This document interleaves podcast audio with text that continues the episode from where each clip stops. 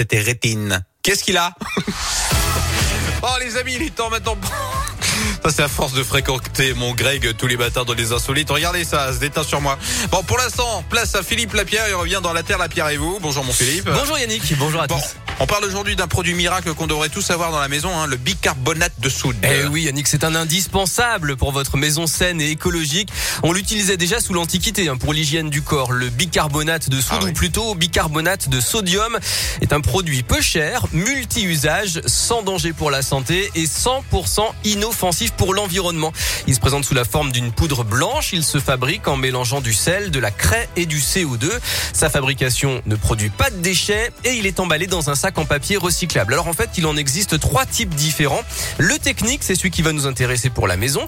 L'alimentaire, il a plein d'usages dans la cuisine. Et puis l'officinal, lui, est réservé à un usage médicinal. Alors la liste de ce qu'on peut faire avec ce bicarbonate est presque infinie. D'ailleurs, on en a déjà parlé dans La Terre, la Pierre et vous, quand Ouais. on a fabriqué du déodorant et aussi quand on a fait notre lessive maison.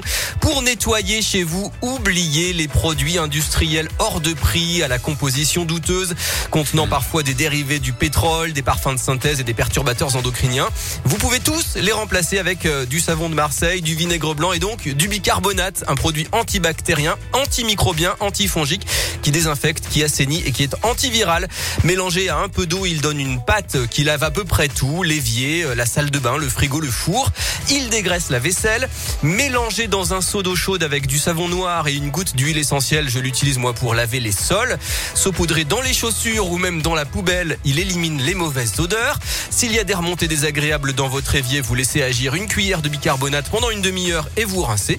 Tous ces exemples hein, ne sont qu'une infime partie des applications possibles. On s'en sert aussi en bricolage, euh, au jardin, pour l'hygiène du corps.